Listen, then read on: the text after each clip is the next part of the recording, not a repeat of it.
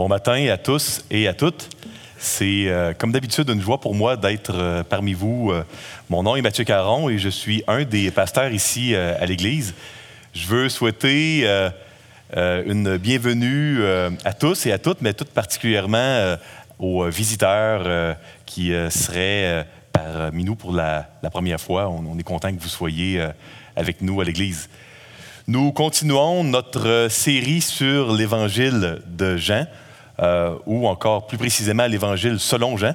Il n'y a qu'un seul évangile, euh, évangile qui euh, vient du mot grec evangelion, bonne nouvelle, une seule bonne nouvelle, mais le rapport de quatre témoins qui nous donnent des détails qui sont complémentaires sous l'inspiration divine. Avant de plonger dans le, le texte d'aujourd'hui, le chapitre 2, j'aimerais j'aimerais faire une prière de repentance. La repentance est euh, le mot dans la Bible quand on se détourne de nos péchés pour se tourner vers Dieu. La vie chrétienne est une vie de repentance. Euh, si euh, dans votre cœur, vous pouvez vous approprier mes paroles, si mes paroles reflètent ce qui est dans votre cœur, vous pouvez tout simplement priez avec moi euh, dans votre cœur, puis euh, vous appropriez cette prière. Euh, donc, courbons nos têtes et prions, s'il vous plaît. Seigneur Dieu, tu es un Père spécial pour ceux qui t'honorent, pour ceux qui t'aiment, ceux qui te connaissent. Je suis devant toi, Seigneur, avec mes péchés et mes fautes. Aie pitié de moi, Seigneur. Seigneur, que ta bonté amène mon cœur à la repentance. Rends-moi apte à haïr et abandonner toute mauvaise voie. Donne-moi un bride sur ma langue. Rends mon cœur gardé, protégé dans ta main. Seigneur, donne-moi de veiller, de prier face à la tentation. Je te prie, Seigneur, de me rendre attentif à ma condition, puis à mon caractère. Donne-moi d'être concerné, préoccupé par le salut des autres autour de moi. Sanctifie et fais prospérer mon culte personnel. Seigneur, je te remercie d'être la lumière du monde, d'être le salut. Ta personne, c'est notre délivrance. Je veux, comme c'est la tradition, Seigneur, ici euh, à l'Église, te prier pour, euh, pour deux membres. Je veux te prier pour euh, notre bien-aimé frère Francis Belmar. Je veux également te prier pour notre sœur Karine Belmar. je te prie vraiment de répandre ta bénédiction dans leur vie, de leur faire beaucoup de bien. je te prie également, Seigneur, pour trois enfants ici dans l'Église. je pense à Lauriève Auger, Élodie Auger et Léane Auger. Euh, fait beaucoup de bien euh, à ces trois personnes. Euh, puis merci de les avoir mis ici, au milieu de nous. Seigneur, merci pour ce que tu as fait à la croix. Merci parce que à la croix, nos péchés sont, sont effacés. Tu les as pris sur toi et tu nous as donné ta justice, ta pureté, ta beauté. Et puis pour ça, Seigneur, je te dis merci. Et c'est dans le nom de Christ que je prie. Amen. Nous sommes rendus au chapitre 2 et j'ai intitulé mon message Quel genre de Jésus voulez-vous? Pourquoi je l'ai intitulé ainsi? Parce qu'on se trouve entre 80 et 85 après Jésus-Christ. Euh, Jean était probablement le plus, euh, le plus jeune des douze apôtres euh, et il était les autres apôtres étaient décédés ou ils étaient très vieux, euh, selon, euh, euh, ça dépendait lesquels. Et puis lui était probablement un des derniers à avoir un ministère un peu plus actif. Donc sur le tard, en quatrième, il fait un évangile, un, rapport, hein, un témoignage de la vie de Jésus très différent des trois autres, de Matthieu, Marc et Luc. Euh, et euh, on voit deux, bon, on a une introduction, une conclusion, comme dans la plupart des livres, mais on voit deux grandes sections. Il y a dans Jean 1 à 12 des affirmations claires et répétées de la divinité de Christ. on appelle en théologie la première section le livre des miracles, parce qu'il y a sept miracles qui ont chacun un message particulier. Les miracles, ce n'était pas des, euh, des actions extraordinaires pour du tape à l'œil, pour que les gens euh, se convertissent puis disent Waouh, euh, qu'est-ce qui s'est passé là? C'est sûrement Dieu. les miracles étaient des leçons d'objets en même temps. Il y avait un message, un message sur qui Dieu est dans les miracles. Donc, on va voir dans le chapitre 2 le premier des sept miracles. Le deuxième est au chapitre 4, puis ainsi de suite. Il y en a, sept qui sont euh, rapportés. Il y en a fait bien plus, le Seigneur, mais euh, Jean en rapporte sept, et puis on peut vraiment comprendre le message. Et dans les chapitres 13 à 20, on a vraiment euh, énormément de détails très complémentaires, très aidants sur les derniers moments de Jésus, sa mort et sa résurrection. donc, dans le chapitre 2, il y a trois sections on va voir un miracle très spécial de Jésus à Cana. Jésus va à des noces dans un petit village qui s'appelle Cana, qui est près de, Nazareth, l'endroit où Jésus a grandi, dans le nord du pays, hein, en Galilée, la, place pauvre. Euh, comme sa mère, Marie, était là, il est plausible que c'était des gens qui étaient connus là, euh, euh, par la famille de Jésus. Puis par la suite, on va voir un événement euh, très spécial. On va voir Jésus qui fait le ménage dans le temple. Ceux qui étaient là à notre série sur l'évangile de Marc, et si vous vous rappelez la prédication sur Marc 11, hein, on avait vu que Jésus fait le ménage, puis il chasse vraiment les, euh, vendeurs qui avaient envahi le temple, là, puis c'est rendu un, genre de gros euh, marché aux puces, ultimement. Là, ça, ça, avait perdu la vocation. On va voir cela ce matin. Et on va terminer avec une courte réflexion de quelques versets sur la foi. Puis moi, la première question que je me suis posée, c'est pourquoi euh, Jean choisit de nous parler en premier lieu de ce miracle-là à Cana, à un mariage, un miracle où on change l'eau en vin? Euh, pourquoi? Et, et, deuxièmement, pourquoi ensuite nous parler directement de ce qui se passe dans le temple, qui est arrivé plus tard? Pourquoi l'ordre suivant? Puis, vous devez vous mettre dans la peau des premiers lecteurs de euh, Jean, puis comprendre que Jean et les premiers chrétiens étaient imbibés de la connaissance de l'Ancien Testament.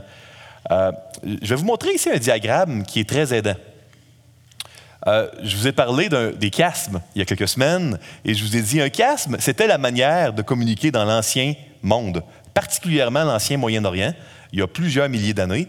Et puis on s'amusait à faire de la symétrie avec les idées et à les mettre vraiment face l'une à l'autre. Puis, dans la Bible, plusieurs théologiens croient qu'il y a un, gros chiasme dans le sens où on a, dans le premier chapitre de la Bible, le récit de la création, et on a dans les deux derniers chapitres la nouvelle création, euh, les deux derniers chapitres de l'Apocalypse, dernier livre de la Bible. On a dans le Genèse chapitre 2 le premier mariage, l'institution du mariage, une alliance qui va représenter l'alliance que Dieu a avec son Église. C'est ce que Paul nous dit dans l'Épître aux Éphésiens. Hein. Le mariage humain n'est qu'un symbole du mystère de la relation entre Christ et son Église. Euh, et on a le mariage entre Christ et son Église dans Apocalypse 19 et 20. Genèse 3, euh, on voit que Dieu chasse le serpent. Le serpent ancien, hein, ce n'est pas un serpent ordinaire, c'est le diable du Jardin d'Éden, qui était un temple. Un temple, nous l'avons vu dans l'étude sur l'Exode, c'est un endroit où Dieu manifeste sa présence d'une manière spéciale. Euh, le Jardin d'Éden était un temple, c'était l'endroit où euh, Dieu manifestait sa présence. Et on voit, à la fin des temps, dans Apocalypse 19 et 20, que le serpent va être emprisonné, il va être chassé une fois pour toutes. Puis, entre, donc on a vraiment création, on a l'alliance du mariage, et puis on a la chute, la misère humaine avec le serpent qui vient tout détruire.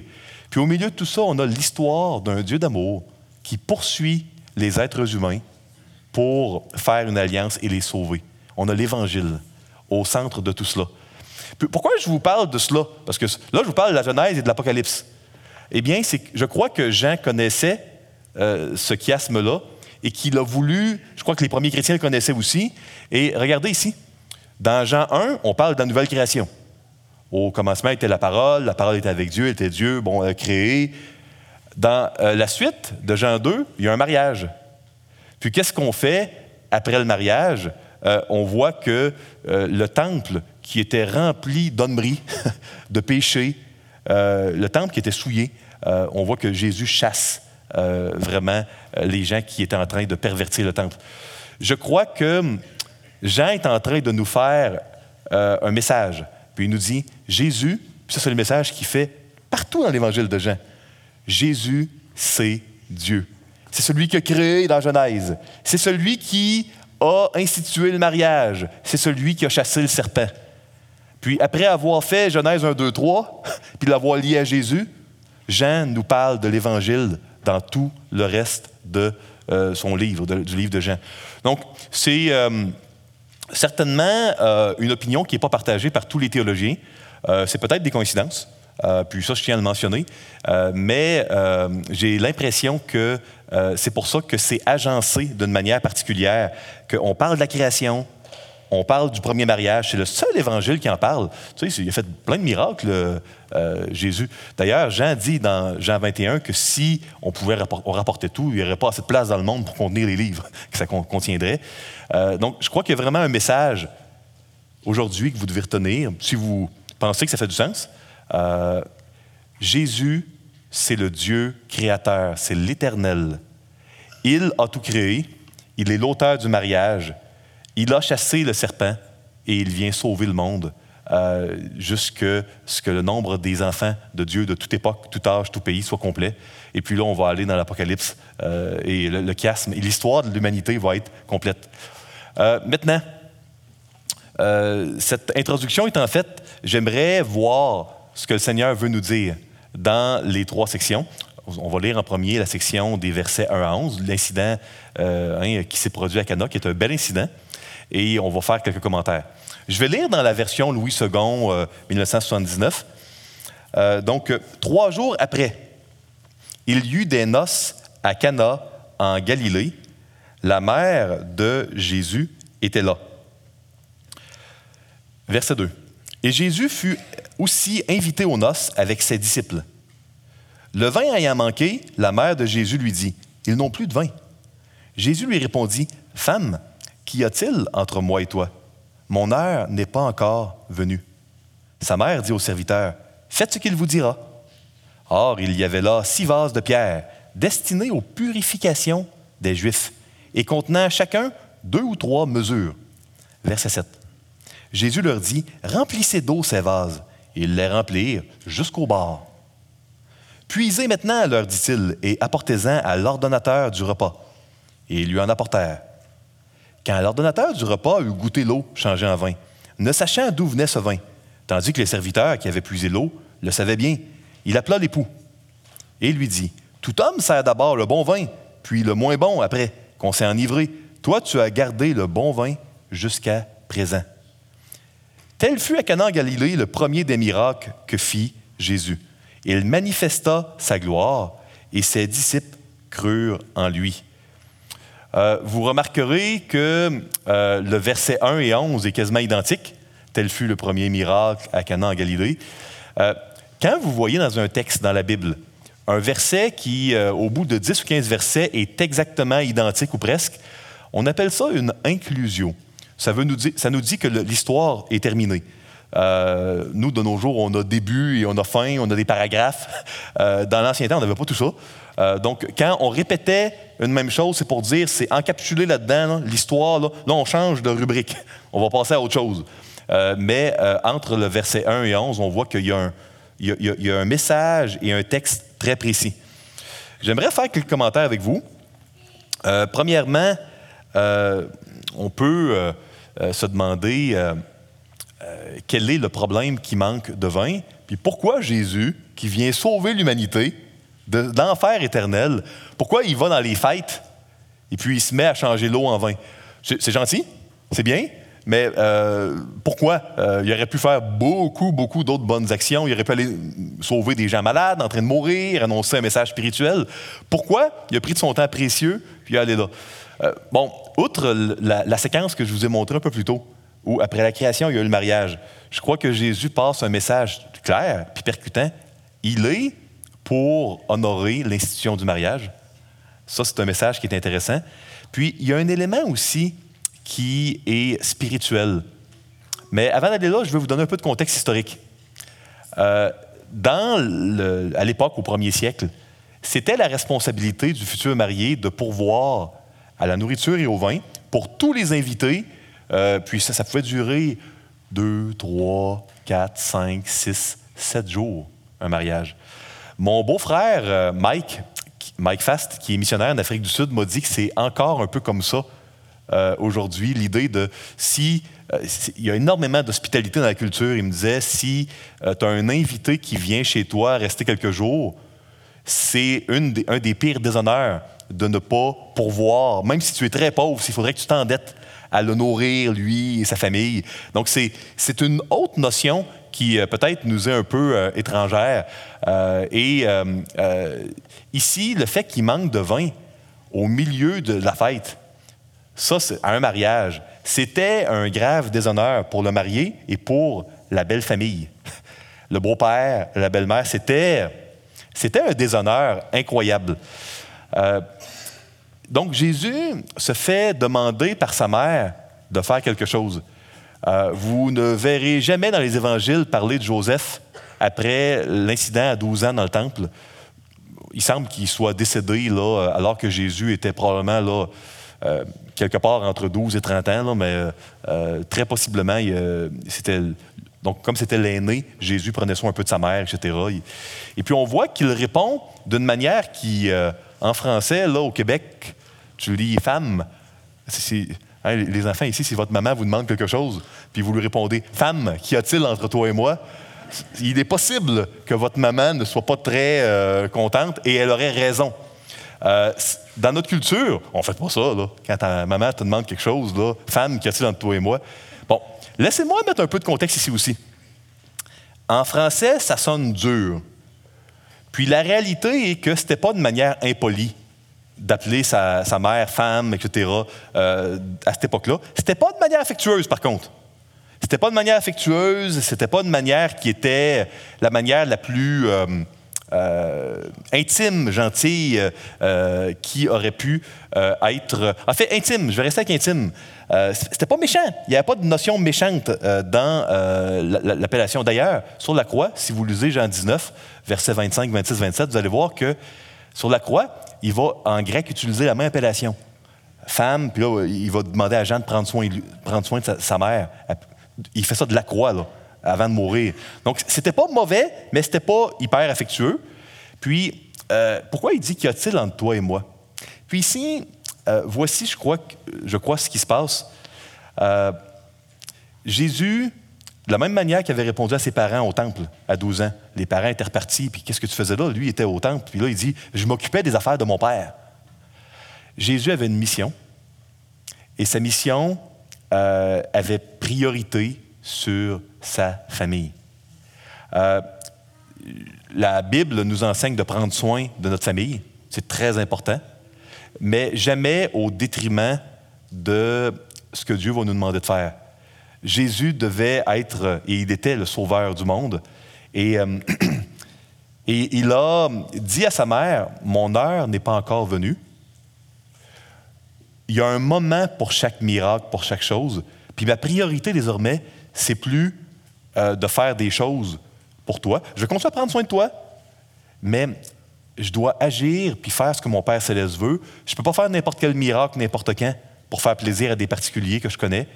Euh, à un moment donné, le, cumul des miracles que je vais faire va amener les gens à me crucifier. Puis il, y a il va y avoir un temps pour chaque chose.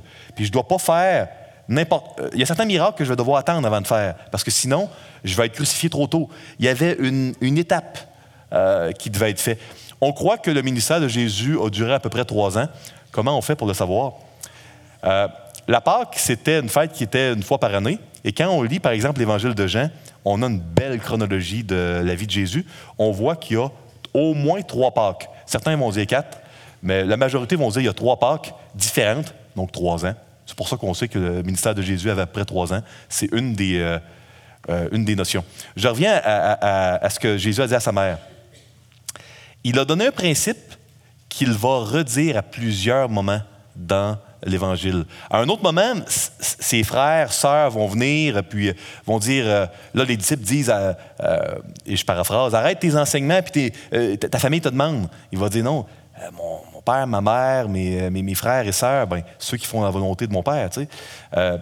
Euh, il va y avoir un autre moment euh, où euh, Jésus va réitérer encore et encore. Il est là pour une mission. C'est pas qu'il voulait pas prendre soin de sa famille, mais la mission primait. Il va dire dans l'Évangile de Matthieu, chapitre 10, celui qui aime son père, sa mère, son frère, sa sœur, ses enfants plus que moi, il peut pas être mon disciple, il n'est pas digne d'être mon disciple. Euh, et puis ce sont des paroles qui, sont, euh, qui font réfléchir. Encore une fois, euh, le plan de Dieu n'est jamais de négliger notre famille, notre mariage, nos parents, nos enfants. Au contraire. mais le Seigneur veut nous amener à prendre soin de notre famille en le mettant en premier dans notre cœur. Puis ça, ça demande de la sagesse et on ne réussit jamais à, le faire parfaitement durant notre temps sur Terre. c'est repentance et on se relève et puis on grandit. Ça a dû être difficile pour Marie d'entendre ça, même si ce n'était pas impoli, euh, d'entendre que désormais, Jésus avait d'autres priorités qui étaient avant elle. Euh, ça a dû être difficile de réaliser pour Marie avec le temps que son, petit garçon, hein, qu'elle avait vu grandir, elle va devoir, comme tout le monde, mettre sa foi en lui puis le recevoir comme Seigneur et Sauveur pour être sauvé. Il semble, dans plusieurs textes des, Écritures, que c'est ce qu'elle a fait. Euh, ça a dû être difficile pour elle. Parce que le sacrifice que Jésus a fait la concernait. Il y a des effets collatéraux au sacrifice que Dieu nous demande de faire. Jésus a dit à sa mère qu'il y aurait une douleur qui lui transpercerait l'âme tellement elle aurait mal à cause de lui. Vous savez, euh, les sacrifices les plus difficiles que Dieu nous demande de faire, c'est ceux qui ont des implications collatérales euh, sur les autres. Et puis, euh, euh, on doit chercher à garder les yeux sur le Seigneur là-dedans. C'est peut-être une question que vous posez, ces vases-là, ils servaient à quoi? Il y, a une notion qui est intéressante parce qu'on ne peut pas, à mon avis, passer à la section suivante sans réaliser, OK, Mathieu, tu nous as expliqué qu'est-ce qui s'est passé, ce qu'il disait à, la mère, mais c'était quoi le message derrière ce miracle-là? Parce que Jésus était toujours en train d'enseigner. Derrière ces miracles, derrière sa vie, il y avait un message. Les vases en pierre contenaient l'eau de la purification. Parce qu'il n'y a pas d'eau courante, on est dans le désert. Si tu as une fête durant des jours et des jours, tu vas te laver les mains, les pieds, etc., ça prend de l'eau. Euh, si c'était une grosse fête, puis euh, les mariages, ce n'étaient pas des mariages de, 10 personnes, hein, euh, c'était très communautaire et collectif. la société à cette époque-là, bien plus qu'on peut le comprendre ici de nos jours. Donc, il y avait beaucoup de monde. donc, on prend ces vases-là pour se laver parce qu'on veut respecter la loi. La loi exigeait certains rituels de purification. quand vous lisez deux, trois mesures, le mot grec traduit par mesure quand euh, on, calcule les six vases qui avaient deux, trois mesures, c'était immense. Il y avait entre 500 à 700 litres d'eau à l'intérieur de. Ah, pas chaque vase, mais les six ensemble. Donc, il y en avait de l'eau. Jésus n'a pas changé en vin, euh, euh, tu sais, un ou deux litres là, ou dans quelques gobelets. Là. on parle de entre 500, certains vont dire jusqu'à 750 litres d'eau. C'était plein jusqu'au bord qui ont été changés en vin. Le vin était l'ordonnateur, hein, le responsable du mariage. Il disait c'est un vin d'une qualité, le meilleur vin qu'on a eu jusqu'ici. Euh, voici, euh, je, crois, le message qui est en train d'être lancé. Euh, Luke Burt nous a enseigné la semaine dernière avec exactitude qu'il y a eu quatre jours qui ont passé dans le chapitre 1. Et puis, après ça, dans le chapitre 2, verset 1, on voit que euh, euh, c'est trois jours après. Donc, sept jours. On est le septième jour. Euh, et après, Dieu a créé le monde en six jours. Le septième jour, il s'est reposé. Le repos de Dieu, c'est quoi? C'est célébrer ce que Dieu a accompli. Dans la Bible, c'est ça le repos. Donc, c'est n'est pas une coïncidence, à mon avis, parce que Jean n'était pas très fort sur la chronologie des événements. En fait, c'est le seul endroit dans tout l'évangile de Jean où il y a des détails chronologiques précis. Donc, il est logique de penser que c'est parce qu'il voulait faire un point ici. Donc, on voit qu'après, de la même manière qu'après l'histoire de ce monde, après la création, il y a eu la célébration dans Genèse 2. Après l'histoire de ce monde, il va y avoir une fête éternelle, la plus belle fête a jamais eue dans l'histoire de l'univers. Cette fête-là n'aura jamais de vin, il n'y aura plus jamais de larmes, et tous les êtres humains sont invités à cette fête. Mais tous ne répondront pas à l'appel de Dieu. Cette fête-là, c'est le ciel, qui est décrit à plusieurs endroits dans les Écritures. Il est euh, intéressant de voir que c'est le premier miracle que Jésus a voulu faire. Un miracle qui pointe les yeux vers la célébration éternelle. Chaque être humain ici, chaque personne dans la pièce ici, est invité au plus grand party, plus grande célébration, plus grande fête qui a jamais eu lieu et qui n'aura jamais lieu dans l'histoire de l'univers. Et euh, il est euh, du devoir, de la responsabilité de chaque être humain de répondre à cet appel.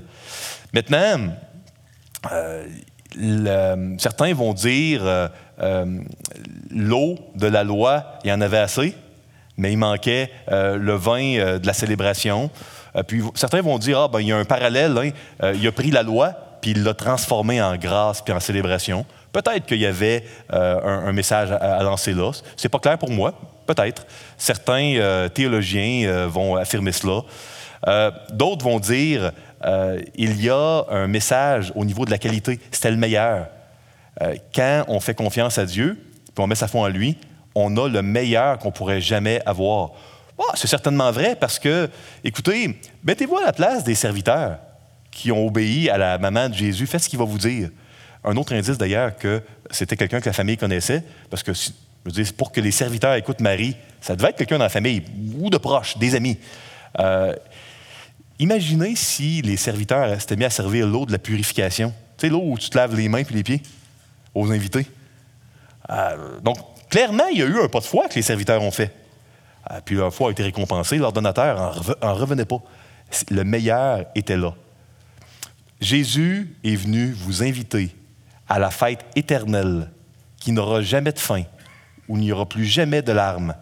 Cette invitation-là, elle est faite à tous les êtres humains, et on doit y répondre de notre vivant.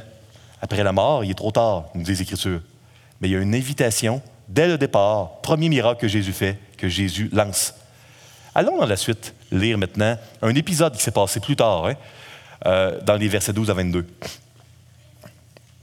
Après cela, il descendit à Capernaum avec sa mère, ses frères et ses disciples, et il n'y demeura que peu de jours. La Pâque des Juifs était proche, et Jésus monta à Jérusalem. Donc, on a quelques jours de marche loin, de descendre du nord vers Jérusalem. Ça ne se fait pas instantanément. 14. Il trouva dans le temple les vendeurs de bœufs, de brebis et de pigeons, et les changeurs assis. Ayant fait un fouet avec des cordes, il les chassa tous du temple, ainsi que les brebis et les bœufs. Il dispersa la monnaie des changeurs et renversa les tables. Et il dit aux vendeurs de pigeons Ôtez cela d'ici. Ne faites pas de la maison de mon père une maison de trafic. Ses disciples se souvinrent qu'il a écrit Le zèle de ta maison me dévore. Les Juifs prenant la parole lui dirent Quel miracle nous montres-tu pour agir de la sorte Jésus leur répondit Détruisez ce temple, et en trois jours je le relèverai. Les Juifs dirent Il a fallu 46 ans pour bâtir ce temple, et toi, en trois jours, tu le relèveras Mais il parlait du temple, de son corps. C'est pourquoi, lorsqu'il fut ressuscité des morts, ses disciples se souvinrent qu'il avait dit cela et ils crurent à l'Écriture et à la parole que Jésus avait dite.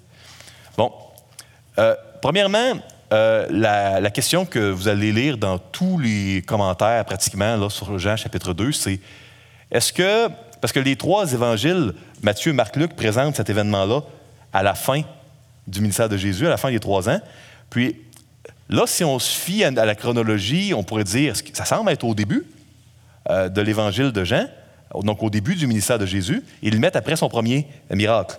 Bon, Rappelez-vous, les chapitres et les versets sont arrivés à peu près 1000 ans après Jésus. Hein, fait c'est pas inspiré de Dieu. Euh, les, divisions dans la Bible que vous avez en, chapitres et puis en versets.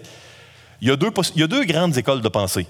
Certains vont dire il y a eu deux fois, à, trois ans, deux, trois ans d'intervalle, le ménage dans le temple, au début et à la fin du ministère. C'est peut-être le cas.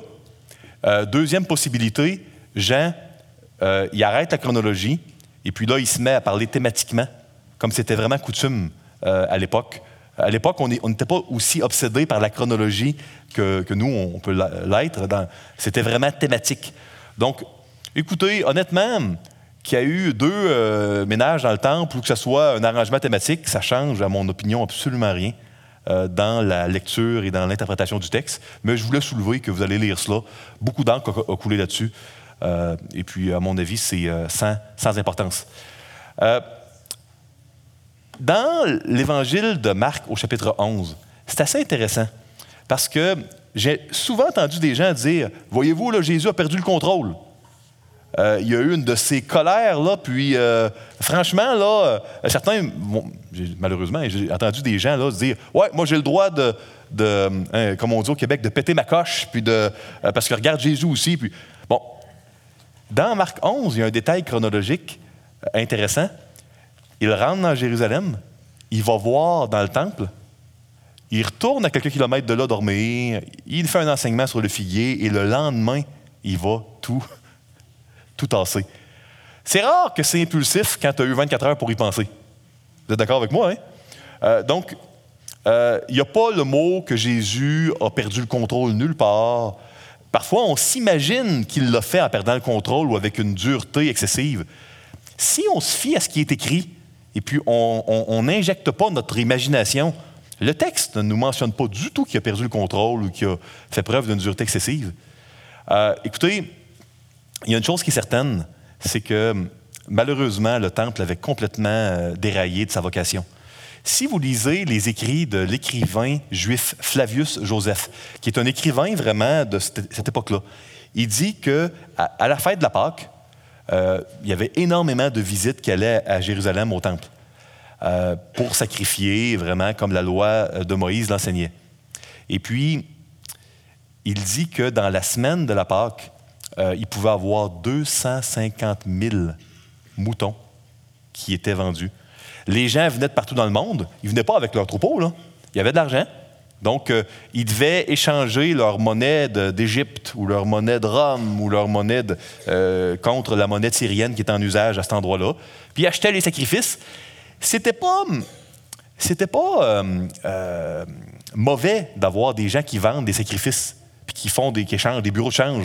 Si, vous si, vous travaillez dans un bureau de change d'argent dans une banque, c'est pas péché, c'est pas mal. C'est pas ça le problème. Il y avait deux problèmes. Il y avait, semble-t-il, de l'abus parce, parce qu'il appelait, ça une caverne de voleurs. Euh, mais surtout, l'endroit où, le seul endroit où les gens qui n'étaient pas des Lévites pouvaient rentrer, puis où les nations pouvaient rentrer, les non-juifs, le parvis des nations, c'était rendu un vrai magasin qui n'avait plus aucune euh, directionnalité pour adorer Dieu. Euh, puis c'est contre ça que Jésus, il, il s'oppose. Il s'oppose d'avoir complètement enlevé le sens de servir Dieu. Puis, il voit tous ces sacrifices qui sont vendus à prix d'or, exorbitants. Il voit tous les abus des gens. Puis Jésus chasse tous les sacrifices, puis à la place, il se donne lui-même comme sacrifice unique et final pour les péchés de tous les êtres humains de tous les temps. Au lieu des sacrifices à prix d'or, il s'offre lui-même une fois pour toutes et va mourir sur la croix peu de temps après. Vous savez, Jésus, il avait raison de dire que si le temple était détruit, en trois jours, il le relèverait. Parce que à partir du moment où Jésus a chassé les sacrifices, on sait qu'il est mort exactement au moment de la Pâque. Au moment, à peu près vers 4 heures, vers 3 ou 4 heures, où tous les gens partout dans le pays tuaient leur agneau pour manger leur repas de la Pâque, c'est à ce moment-là que Jésus est mort sur la croix et qu'il a expiré. Le dernier et ultime agneau pascal, une fois pour toutes, pour sauver toutes ceux, toutes celles qui reçoivent son nom, qui mettent leur foi en lui.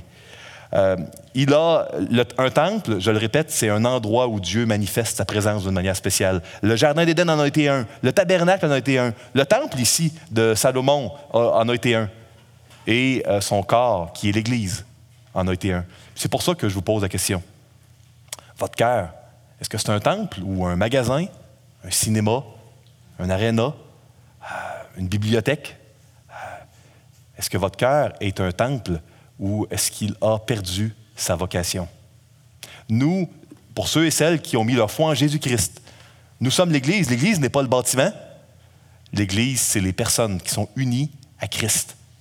Et euh, Dieu, il a toujours été intéressé à ce que ces temples gardent leur vocation.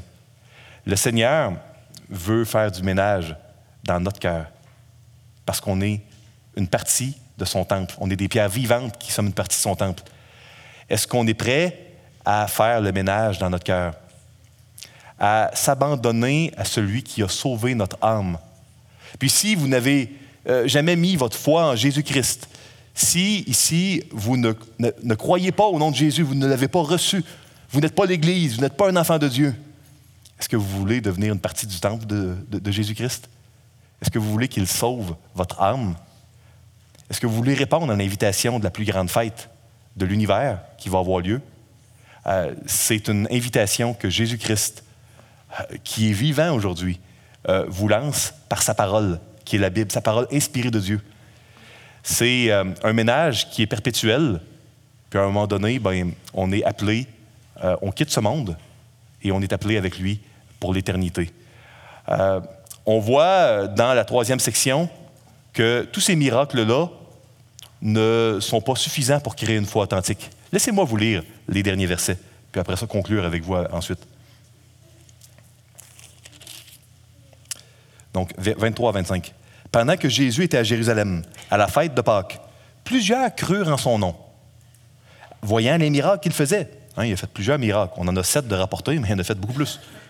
Et parce euh, mais Jésus ne se fiait point à eux, parce qu'il les connaissait tous. Jésus, c'est Dieu, il connaît le cœur des gens. Et parce qu'il n'avait pas besoin qu'on lui rende témoignage d'aucun homme, car il savait lui-même ce qui était dans l'homme, dans l'humain, homme et femme. Euh, vous savez, ce n'est pas parce qu'on voit des choses extraordinaires, puis qu'on a une, preuve euh, de l'existence de Dieu, que ça va produire une foi authentique. Euh, les démons, ils ont vu des preuves de l'existence de Dieu et ils ont une foi. On le voit dans Jacques chapitre 2, mais pas une foi qui sauve. Parce qu'ils n'ont pas cru d'une manière à recevoir Jésus comme leur Seigneur, leur Sauveur, comme le Messie. Euh, vous savez, quelle est la base de votre foi? Le Seigneur sait ce qui est dans notre cœur. Et puis, il veut créer en nous un amour de lui tellement grand qu'on va être prêt à mourir à nous-mêmes pas euh, physiquement. Euh, qu'est-ce que je veux dire par mourir à nous-mêmes? C'est tout abandonner pour qu'il fasse de nous quelqu'un d'autre. C'est ce que, euh, si Dieu le permet, hein, Éric Desaunier va nous enseigner dimanche prochain dans Jean chapitre 3, le récit véridique de Nicodème, naître de nouveau. Mourir, pour mourir à qui on est, pour que Jésus fasse de nous quelqu'un d'autre. Pour tout abandonner à Dieu, puis dire Seigneur, prends tout, puis fais de moi ce que tu veux quel qu'en soit le coût. Pour ça, il faut vraiment avoir un amour de Dieu qui a été placé d'une manière surnaturelle dans notre cœur par Dieu, parce qu'en nous, on n'a pas ça d'une manière innée. C'est pour ça qu'il y a le mystère de l'élection, hein? et puis que personne ne peut aller à Dieu si ce n'est pas le Père qui va l'attirer. On ne comprend pas exactement comment fonctionne ce mystère-là, mais ce n'est pas grave, on sait que Dieu est bon et que Dieu est juste. Et puis, Dieu sait ce qui est dans mon cœur, Dieu sait ce qui est dans votre cœur. Et euh, je veux euh, euh, vous implorer à ne pas manquer euh, cette invitation pour ceux qui ne l'ont jamais saisi, à ne pas cesser, même si vous êtes des enfants de Dieu ici, de laisser le Seigneur faire le ménage dans votre cœur. Le Seigneur, il n'est pas venu pour nous opprimer, puis nous faire du tort. On n'avait pas besoin de, lui pour ça. ultimement, on, on, le fait nous-mêmes. Dieu n'est pas venu pour nous condamner, on est déjà condamnés. Jésus est venu pour nous sauver. Je trouve ça intéressant euh, euh, que le premier miracle a été de multiplier du vin, Parce qu'il y avait dans la Genèse une prophétie très ancienne, une des anciennes prophéties de la Bible. Dans Genèse 49, avant de mourir, Jacob s'appuie sur son bâton et fait une prophétie aux douze tribus d'Israël. Quand il arrive à la tribu de Juda, il dit un jour, il va avoir le Shiloh, hein, celui qui porte le sceptre royal, un grand roi. Et puis, dans les temps de la fin, ce grand roi-là va amener une abondance telle que tu vas pouvoir attacher ton âme à de la vigne. Euh, donc, ce qu'un interlocuteur de l'Ancien Monde comprenait, c'est qu'il va en avoir tellement de la vigne puis du vin que tu peux attacher ton âme qui mange les raisins puis ça ne sera pas grave. Euh, euh, c'est un peu comme si vous avez des chiens chez vous, puis vous avez tellement là, de, de, fait de, repas qu'il peut en manger le chien, puis ça ne vous embête pas. Bon, et puis c'est exactement le premier miracle que Jésus a fait. Jésus est venu pour nous amener dans sa célébration, il est venu pour nous sauver. Euh, puis euh, le Seigneur veut nous dire le message difficile qu'on est perdu, parce qu'il est impossible de recevoir son nom comme sauveur si on n'est pas profondément convaincu de notre perdition éternelle. Laissez-moi conclure, les amis. Trois éléments que j'aimerais vous laisser. Un, quel genre de Jésus voulez-vous? De nos jours, plusieurs personnes vont se préfabriquer un Jésus complètement différent de l'Évangile.